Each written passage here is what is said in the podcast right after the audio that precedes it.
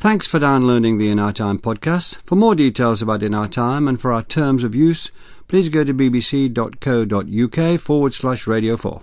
I hope you enjoy the programme. Hello, workers of the world unite. You've nothing to lose but your chains, and from each according to his abilities, to each according to his needs. No further clues needed. The winner of the In Our Time favourite philosopher vote, chosen from 20 philosophers nominated by listeners and carried through on an electoral tidal wave of 28%, is the communist theoretician Karl Marx. So, when you strip away the Marxist Leninism, the Soviet era, and later Marxist theory, who was Karl Marx? Where does he stand in the history of philosophy? He wrote in his theses on Feuerbach Philosophers have only interpreted the world in various ways. The point, however, is to change it. Which begs the question, is he really a philosopher? And did he change the world? With me to discuss Marx are Gareth Stedman Jones, Professor of Political Science at Cambridge University, Francis Wheen, journalist and author of a biography of Karl Marx, and A.C. Grayling, Professor of Philosophy at Birkbeck College, University of London. Before we talk about Marx, uh, Anthony Grayling, could you just say a quick word about the, as it were, the, the list and particularly the top ten? What does a professional philosopher make of it?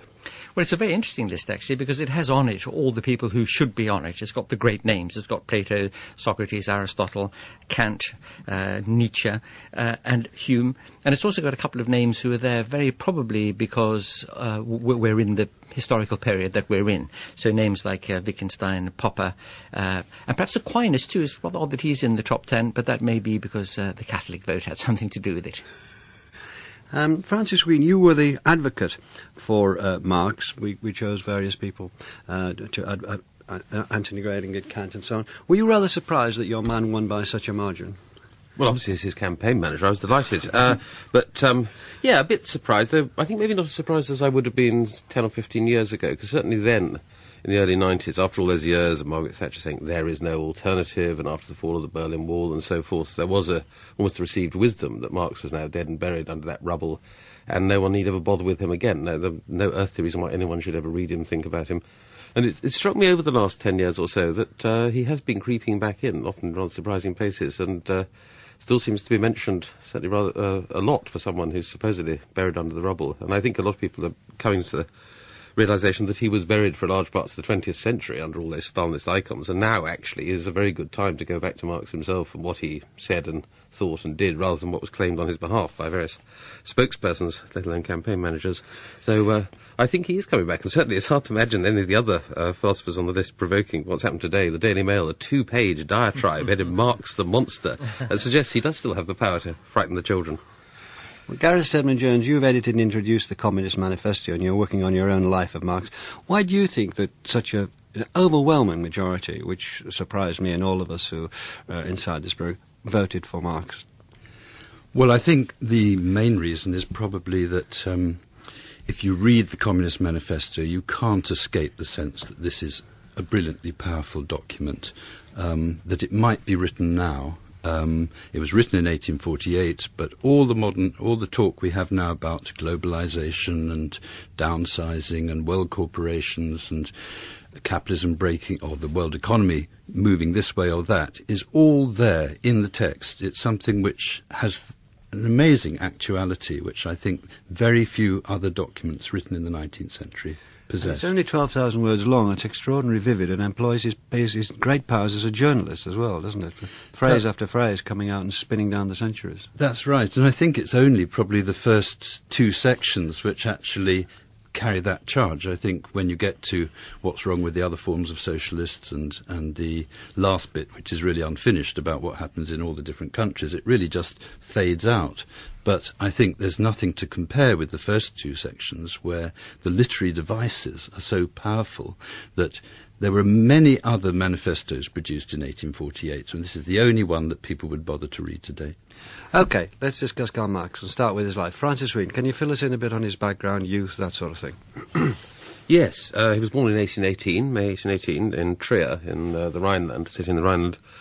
And he was uh, a Jew, among other things. Uh, I mean, alienation obviously is one of the, the enduring themes of his work. No doubt we'll um, talk about it later on. And you can see why, in Marx's case, uh, he was conscious of alienation almost from childhood onwards, because he was in a Jewish family. Uh, his father was a lawyer, Um, but because uh, the Rhineland had it had been annexed by France in the Napoleonic Wars, but was reincorporated back into Prussia by the time Marx was born, and came subject to the Prussian laws, not least against Jews practicing in the professions. So his father had to convert to uh, Lutheran Christianity simply to practice as a lawyer.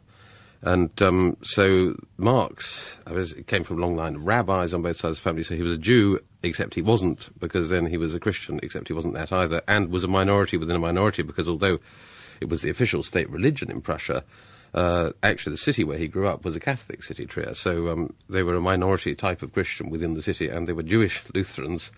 Uh, so he was um, alienated or estranged uh, from the bulk of his uh, the local society from childhood onwards. And his father was um, quite a, a, powerful influence in the early days because his father, during that French occupation, had been exposed, uh, like a lot of people, to French ideas, Enlightenment ideas, and got very excited by them. His father was described by one of his daughters as a real 18th century Frenchman who knew his Voltaire and his Diderot by heart. So Marx grew up in a household where at least ideas were discussed. He, as it were, uh, went into uh, the local society very firmly. When he was taken up, his, his education was influenced by Baron von Westphalen, uh, the father of one of his school friends, and eventually his father-in-law. Can you tell us a little about the influence that the Baron had on uh, the young Marx? Yes, the Baron was really a second father to him, and indeed became his father-in-law. Baron Ludwig von Westphalen was uh, he was an aristocrat. He was um, a provincial official in the Prussian government. Uh, but he was a liberal, and he, rather like Marx's father, perhaps even more so, was a very cultured man and an Enlightenment figure. And um, he had this, uh, von Westphalen had a rather goofy son called Edgar, who was a bit of a chump, who was a school friend of Marx's. Uh, and I think the Baron was rather disappointed that his son showed no interest in this, but then met Marx. Uh, Marx's um, sister was a friend of uh, one of the other children, and discovered that uh, Marx was never happier than when having Homer read to him, or Shakespeare, or Dante, or Goethe, and so was rather adopted by the Baron. They used to go on long walks together, reciting Shakespeare at each other. And Marx, throughout his life and work, uh, it's absolutely saturated in literature. He was an omnivorous reader of literature, and himself tried his hand in his youth at writing poems and plays and novels. Uh, and that, I think, comes directly from that early childhood training from the Baron, uh, this, as I say, liberal aristocrat, whose daughter, Jenny, then became Mrs. Marx. So we have this immensely well-educated young man, Anthony Grayling, one can assume that at that time, uh, Enlightenment education, a liberal Enlightenment education.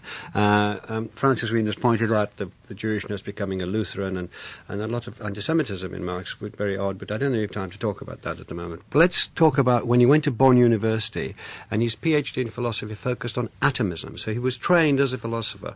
Can you tell us why you think he did that and what relevance that might have?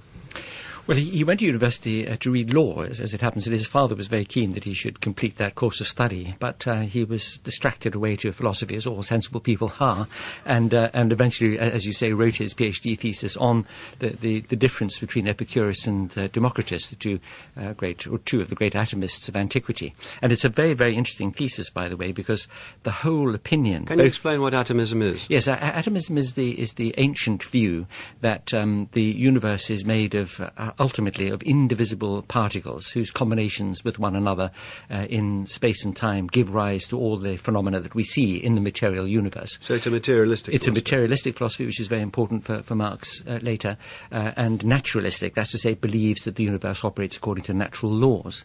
Now, now the whole weight of opinion from classical antiquity until Marx's own day was that uh, Epicurus had um, more or less plagiarized Democritus's ideas, and that where he had changed them, he had changed them for the worse. And uh, Marx, being, um, as it were, a revolutionary in his marrow, um, wanted to turn this thesis on its head and show that, in fact, Epicurus had a much somewhat subtler, and deeper understanding of these things than Democritus did. And it's a very, very interesting thesis. It's uh, strongly argued, uh, uh very detailed. It shows a wonderful uh, grasp of, um, uh, of ancient Greek, um, which was necessary to that study. And it cogently argues that Epicurus, in fact, had very much better grip on, for example, example, the concepts of time and on astronomy than Democritus did. And very interestingly, you get the notions of contradiction, of dialectic, and also even of alienation occurring in this PhD thesis that uh, Marx wrote as a 20, 21, 22 year old. The big man in philosophy in Marx's uh, time as, as, as a young as a student, and he was taught by Bruno Bauer, uh, who was a discipline, uh, who was a disciple of this big man, who was Hegel at Berlin University. What influence did Hegel have on Marx?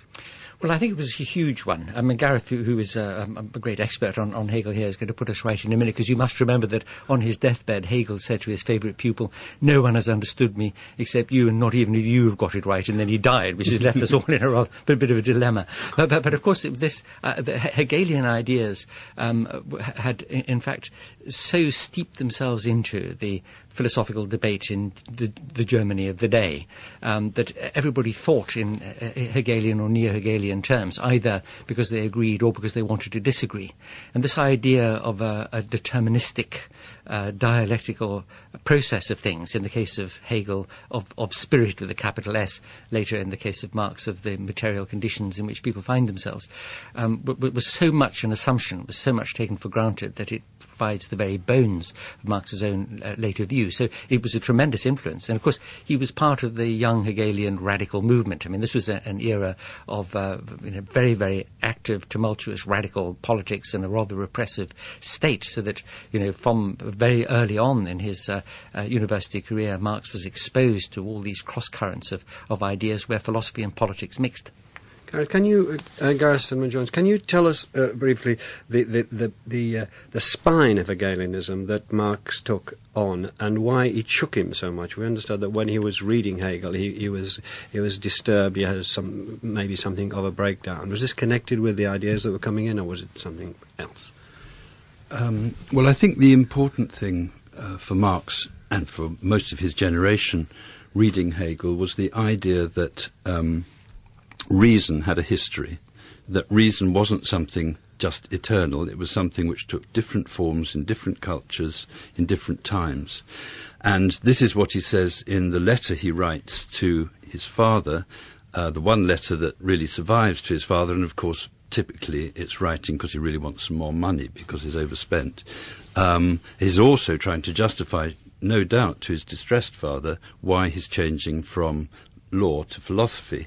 And in order to do that, he tries to explain why he gets um, so exhilarated by the reading of Hegel.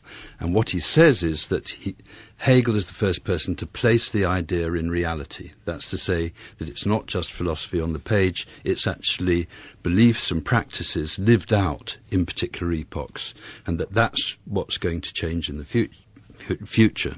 And that's why um, Hegel is the great philosopher for him. And I must say myself, I was disappointed to, not to see Hegel on the list, but I quite understand why, following Anthony's point. Um, but beyond that, I think um, Hegel also sets up the problem which all these young philosophers of the 1830s and 40s then tried to solve. Hegel says he's trying to save Christianity in a way, and he says, well, what philosophy says, what my philosophy says, is uh, in concepts the same thing that religion says in picture painting and uh, in uh, anecdotal stories. And the whole problem with the young Hegelians, the whole problem that the young Hegelians set out to solve, is um, when Strauss says, well, actually, if you look at the history of the Gospels, or you try to look at the Gospels at history, it's not at all true that what the Gospels say in pictures and narratives is the same as what Hegel is saying in um, his philosophy. Uh, and in that sense, uh, we have to modernize Christianity by getting rid of this archaic um, uh, biography of Christ and concentrate on the ideas. And of course, the conservatives get really upset at that idea. And inside the Hegel, he's introduced the idea of the dialectic, which Anthony Grayling has interestingly said is, is emergent in the uh, uh in his study uh, PhD in atomism. The idea of thesis and antithesis leading to a synthesis, which becomes the synthesis becomes the new thesis, antithesis, synthesis, and the movement forward of history in that way. In Hegel's case, towards an absolute, towards Christianity, but the, the young group that, that Marx is around are anti the religious element, and they, they see it move. And he's in, reinforced by this, Marx, when he, uh, by, by Feuerbach, when he writes his, publishes thesis on Feuerbach, who's, who's anti-religious. Can you briefly say what influence, what he got from Feuerbach? Well, Feuerbach is tremendously important in setting uh, many of Marx's later approaches. Um, first of all, uh, what Feuerbach, uh, Feuerbach is the first of the young Hegelians not just to um, criticize Christianity, but to criticize religion and to see Hegel as, in a way, just an accompaniment to religion rather than being, as it were, the transcendence of religion. Um, and what, he, what Feuerbach says is that um, if you take Hegel's idea of the spirit, it's what the word implies, just spirit. But man is a sensuous being. That's to say, his body and mind, and that means that it's uh, man cannot get rid of his body, and because he can't get rid of his body, he is dependent on others. And from this, Feuerbach deduces what becomes very important for Marx too, that man is a communal being, that humanity is the unity, he says, of I and thou. And that leads to his criticism of Christianity, where he says that um, Christianity interposes between this unity this third figure called Christ. Christ is the mediator in human relations, and therefore what it creates, in effect, is a sort of individualistic attitude uh, to each uh, of each individual, um, in which the individual is is sovereign.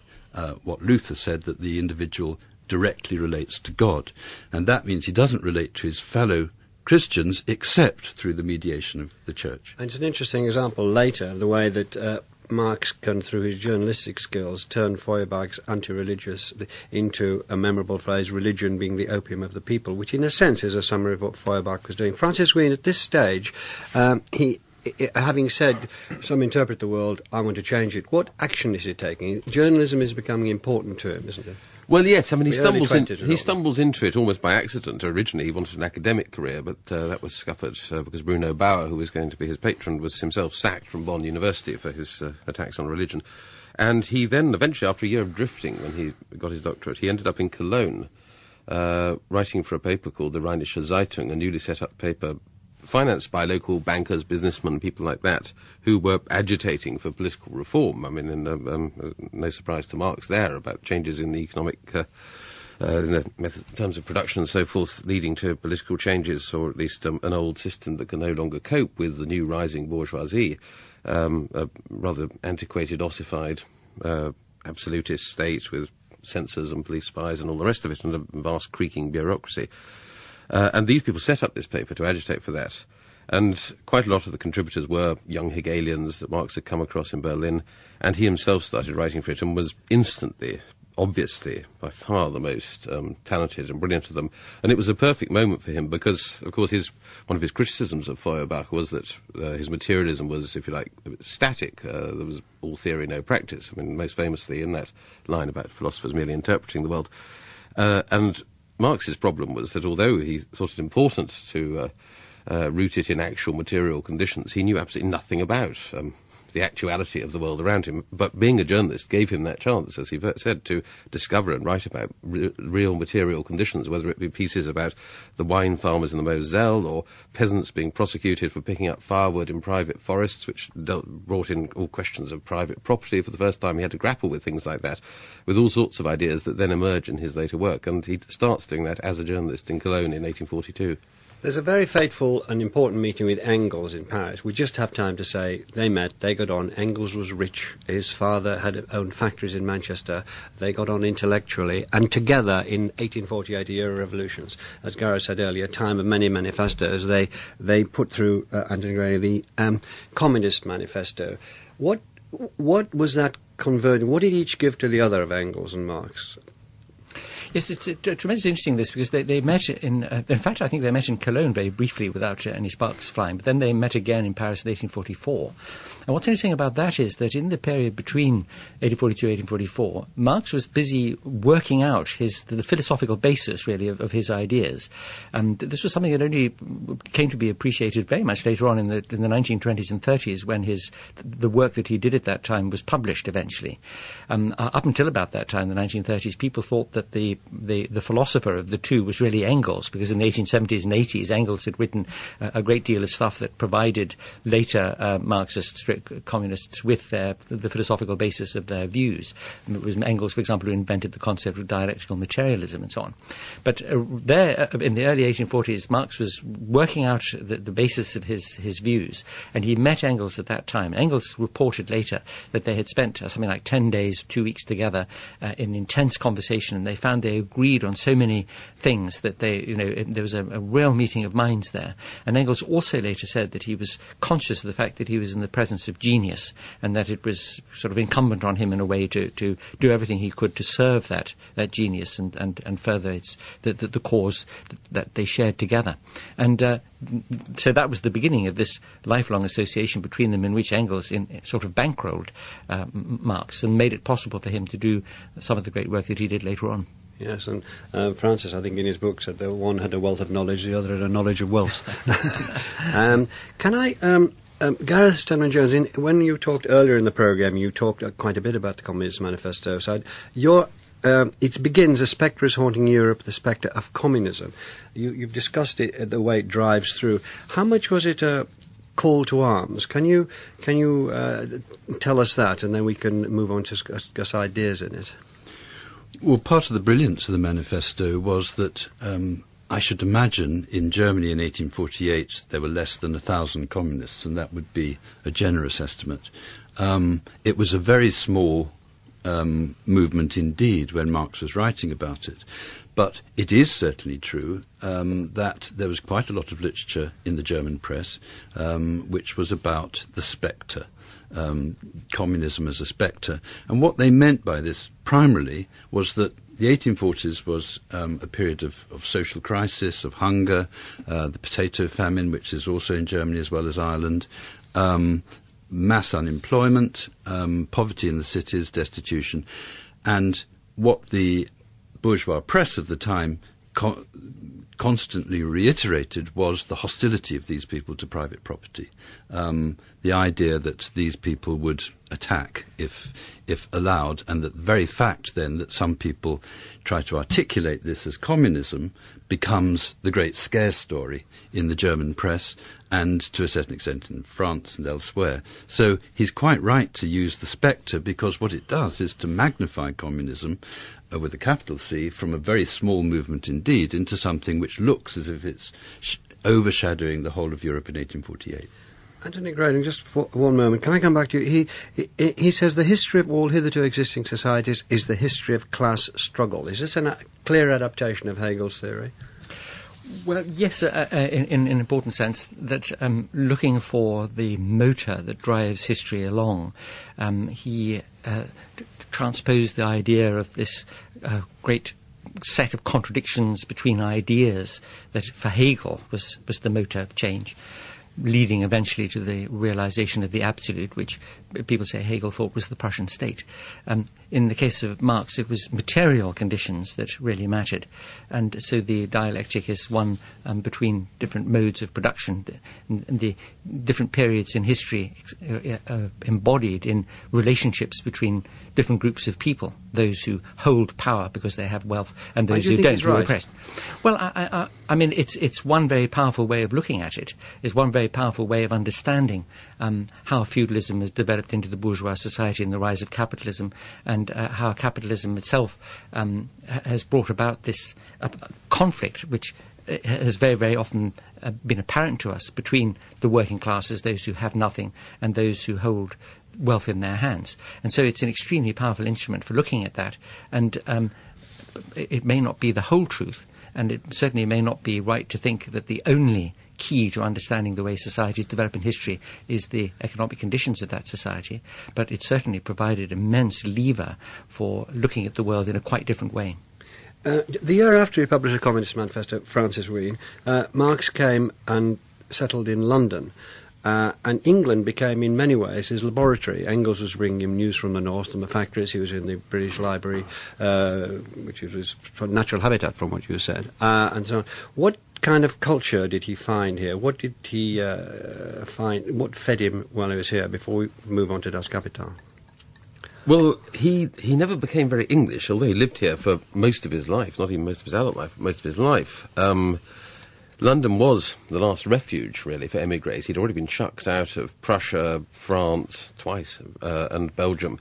So he fetched up in London, faute de mieux, because that was where you went as an exile. Uh, the 19th century Victorian governments were actually rather um, I think they come rather well out of Marx's story. There were endless attempts to get him chucked out. The Prussians sent police spies and then complained to British ministers that there was this dangerous man in London and they should do something about it. And again and again, Victorian ministers said, well, we see no problem here. He's uh, pursuing perfectly legal activity, discussing the overthrow of this, that, and the other. Um, but he, uh, but obviously there was, I mean, Britain was the home of the Industrial Revolution, the birthplace of the Industrial Revolution. Engels was based in Manchester, the, at the family textile firm, Lancashire, which was the capital of the textile trade, and again, even more the birthplace within the birthplace of the Industrial Revolution. So he got all these first-hand reports from Engels about what actually went on, because uh, Marx himself did not visit many factories, it has to be said. So, but he uh, got a lot of that from Engels, uh, while he was meanwhile in the British Museum. I mean, one of the great assets of living in London was that the British government produced all these um, official reports, these blue books, factory inspectors' reports, health inspectors' reports, all, these, all this material. He couldn't believe that um, the official organs of the state would make this available to him for his own uses. And there were things like um, The Economist magazine, which had just started up, of which he became a keen reader, uh, devoured news- newspapers. Um, it all uh, went down in the notebooks, might come in useful one day as a report on uh, child labour in the north of England or something. Uh, so it was the perfect place from which to conduct his studies. Uh, and at the, at the, same time, it was a place full of agitators of various kinds. The Communist League uh, was based in London, which was the successor to the, the, underground thing called the League of the Just in Paris. And, and, that was he wrote the Communist Manifesto basically as a statement of aims for the the new uh, open democratic Communist League and so that was based in London. There was a thing called the Workers' Educational Association in Soho. was in London. Uh, there were lots of exiled yeah. uh, as then as now, you know, all sorts of exiled revolutionaries. So it was um, a place where there were lots of ideas and, and, people he could argue with, and my goodness, he did argue with them. Gareth Stedman Jones, he's in London. He's got Engels, who's supporting him basically, uh, although he's writing for New York I mean, let's leave leave all to one side for the moment. Mm-hmm. Uh, and they started on Das Kapital, the, the, the, the, big work, and this information that Francis has, has, talked about, with the structure that, that Anthony was telling us about. If we to believe his own theory, he was seeing capitalism in its greatest bloom and uh, it ought to have uh, led to the next stage. If ever a state was ready to move to the next stage, it was Britain then. Uh, we've gone from feudalism to mercantilism, and now we've got capitalism, and it was inevitably to lead to, to the triumph of the proletariat, uh, with or without a revolution. Now, there was no revolution, there was no triumph of the proletariat, and the capitalism grew and grew. So, did he feel that was a problem when he was writing Kapital? Um, I think, great though he was, uh, his thought really remained stuck in the 1840s in many ways. I think, um, I think one thing going back is that the great insight that Engels offered was from his year in Manchester was the importance of the Industrial Revolution. Marx seized on that to generalize and say this could mean the end of scarcity for mankind. And if we have the end of scarcity for mankind, we don't need class society anymore, we don't need a state anymore. So it's very important, Industrial Revolution, in Marx's theory. And that's part of the reason why he sets out after 1848 to try to specify not just as this brilliant journalism, of the Communist Manifesto did, but actually try and justify his propositions. Um, I think he found he had to do two things which were important. One was to show that capitalism was indeed a mode of production which, like others, came and went. And the second was to show that there was um, something afterwards which could be viable, a post capitalist society. And I think these are the two things he, at the outset, he sets himself to try and solve in capital. Do you think he solves these two problems? That capitalism, if it's kept, it, it, it, how does he show that it's going to go? He, he, he, he painted a adoring picture of capitalism, really. And secondly, could he find a dynamic as strong of capitalism to replace it? That you say these are two great problems. That's what you're saying, aren't yes, they? Two problems yes. he faced. What do you What do you others think of that?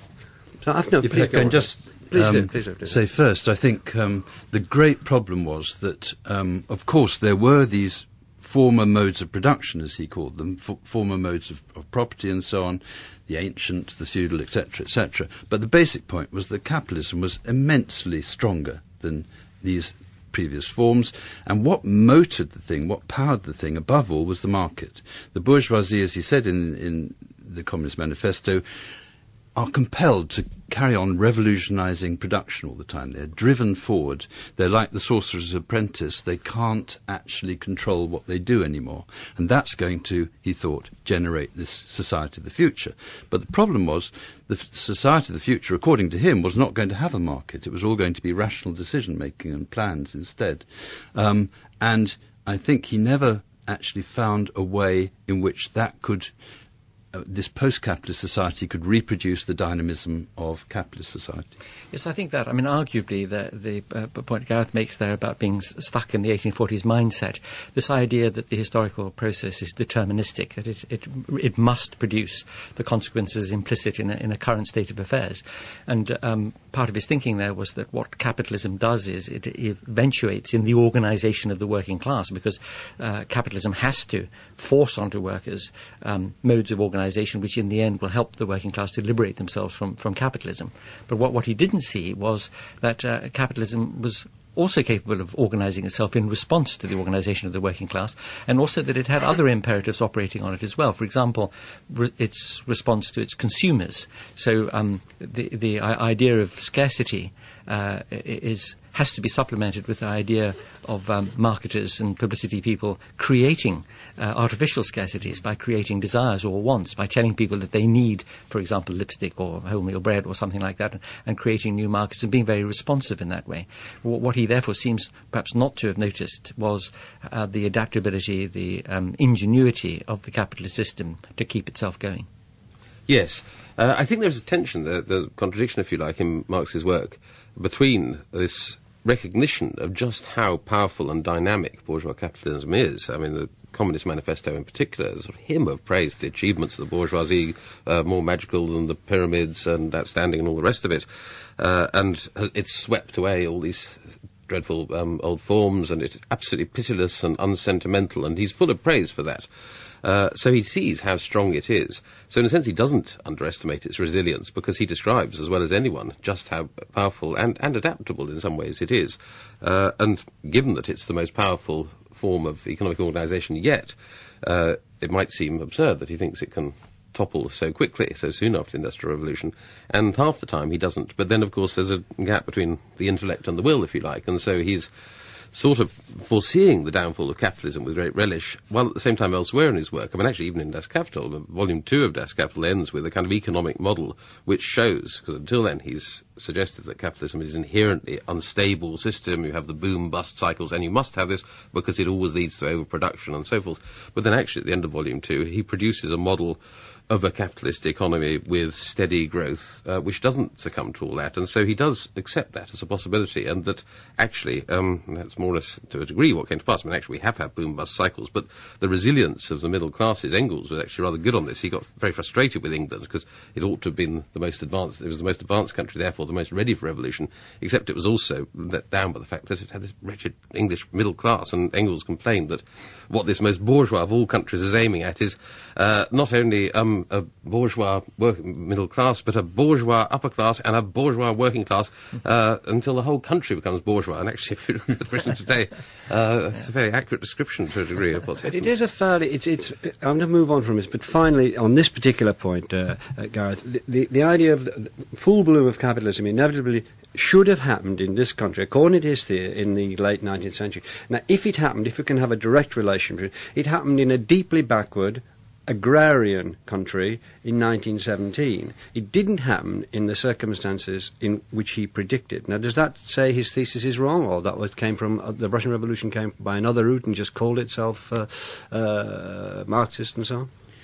Well, I think what he found difficult to accommodate within his theory is that political forms are, in fact, very important. Um, that you can't just read off these things from the fact that there's capitalism there. You have to see what sort of um, constitutional rights people have, whether trade unions can legally exist or not.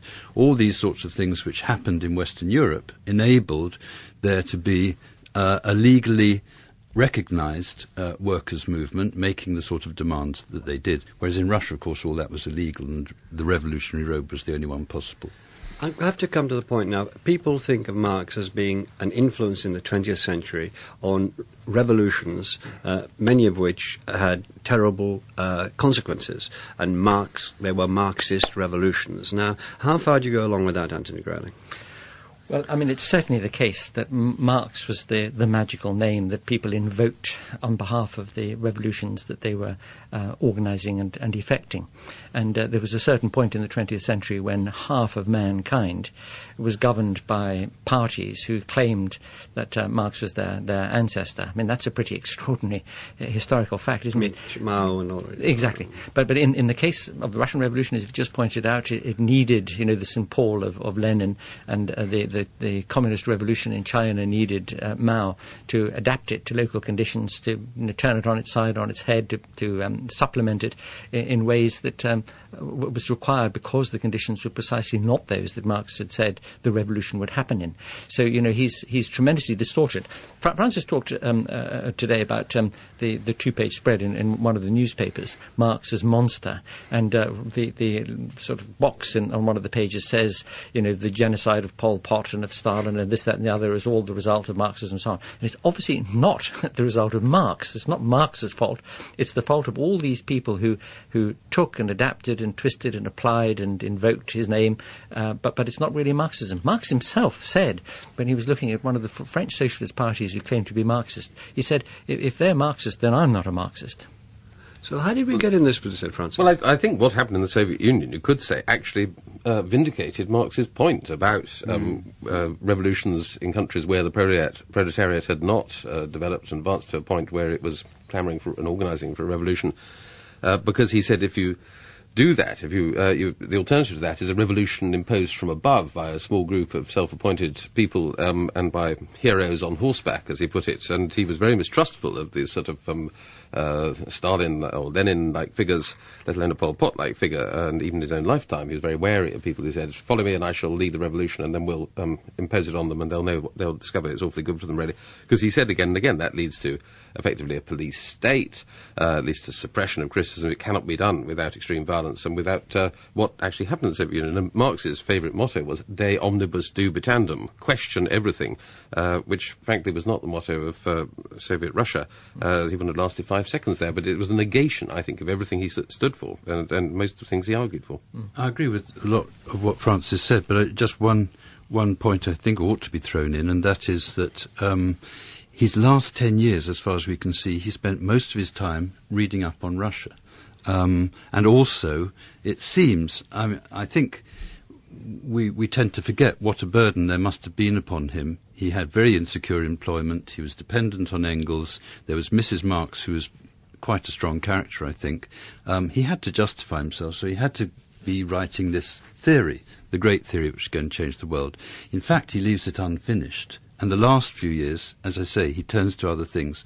We can only surmise what that meant, but I think it did mean partly that he'd given up some of his confidence in what would happen in Western Europe. You're all people who, who think and, and, and, write books and so on, and it, it is true that a lot of the great things that have changed in the world have changed come through books. Are you slightly, or maybe more than slightly, washing Marx whiter than white? Is it, it, can can he be absolved from connections with the Russian Revolution, with the Chinese Revolution? Can he be just be he? Oh, they got on with it, but Marx stays pure. Just before we move on from this, are you sure you're right about this? I, I think yes, because uh, he personally cannot cannot be blamed for some of the things that were done in the in the early, middle, late 20th century.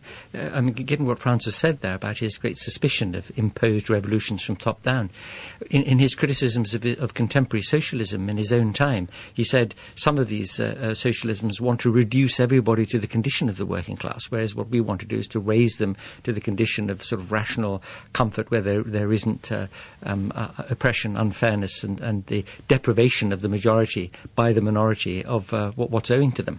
Um, so, you know, his, his view of the world and what it was that he hoped for stands at odds, really, with what happened when his ideas were uh, appropriated, misappropriated, and applied later. And also, it became Marxism became a sort of tablet of stone with Ten Commandments graven on it, which is the opposite of what it is. I mean, Marxism seems to me to be a continuing dynamic. It's a method, uh, if you like, a way of looking at the world, a way of arguing with the world, of criticising the world. It's a continuing thing. It's not some fixed, rigid dogma, which it became in many people's hands. Finally, as this program is, is dealing in ideas, do you think that, that, that his, his, uh, his notion that even ideas are the product of, uh, of, of their economic context, do you think that holds water, Gareth? Um, well, in a very general sense, it does, because I think ideas do appear at a time when the conditions around uh, enable those ideas to appear. That sounds tautological, but it's true, I think. And one of the things that I think is of enduring importance with Marx is that human affliction, human suffering, is not, as it were, caused by God's anger and it's not caused by nature. It's actually in the hands of human beings to do something about it. And that's uh, an idea which I think only appears in the 19th century when perhaps they could begin to do something about it. Economic conditions certainly determine which ideas get heard and expressed, get an outlet. And very often, very good ideas, and sometimes we, we hope very bad ideas, don't get out there into the public domain because the people don't have access to the roots. That's something that is determined by economic conditions. But if Marx teaches, if Marx's legacy is, is a, a really great uh, lesson for us now. It is that uh, it's not economic conditions that determine things ultimately, but ideologies, the ideologies that lie behind them. And I think in our contemporary world, we are seeing that. I mean, there, there are people in the world today who are not motivated by economic concerns so much as by ideological ones, as it might be uh, an ideology of faith, um, to do things that uh, seem not to make sense to those of us who have been bred up uh, to think that it's uh, economics that is the ultimate determiner of what we do. On the other hand, you remember Clinton's 1992 successful presidential campaign in the war room, that huge slogan they had, It's the economy, stupid. I mean, what is that if not the materialist conception of history? And it worked. He got two terms. Yes, that's getting people to vote for him, which isn't the same thing as influencing people's ideas. No, no, no. But I was just talking on the business of the of the economic foundations and the the, the importance, the centrality of economic conditions. Uh, certainly, that was what they. I think Francis is right about that because I mean, who, who was a bigger Marxist in the late 20th century than Mrs. Thatcher for precisely that reason? You're going to have to unravel that just one more bit. Anthony, before we call it a day or a morning? Be- because her, her, famous remark about, you know, what is society? There isn't society. There are only individuals, and individuals stand in relation to one another fundamentally on the basis of their of, of their uh, economic relations, and, and that is a very distinctive Marxist idea. Well, that's an ending. Thank you very much. It's the last programme of this season. We'll be back in September. Thanks for taking it on. It's a huge subject. And, and, anyway, thank you very much. Thanks to Gareth Stedman Jones, Francis Wheen, and Anthony Grayling, AC Grayling. We'll be back in September with a new series when, among other subjects, we'll be looking at the search for graviton, the Oresteia, the history of magnetism, and the Abbasid caliphs. Thanks for listening. We hope you've enjoyed this Radio 4 podcast. You can find hundreds of other programmes about history, science and philosophy at bbc.co.uk forward slash radio 4.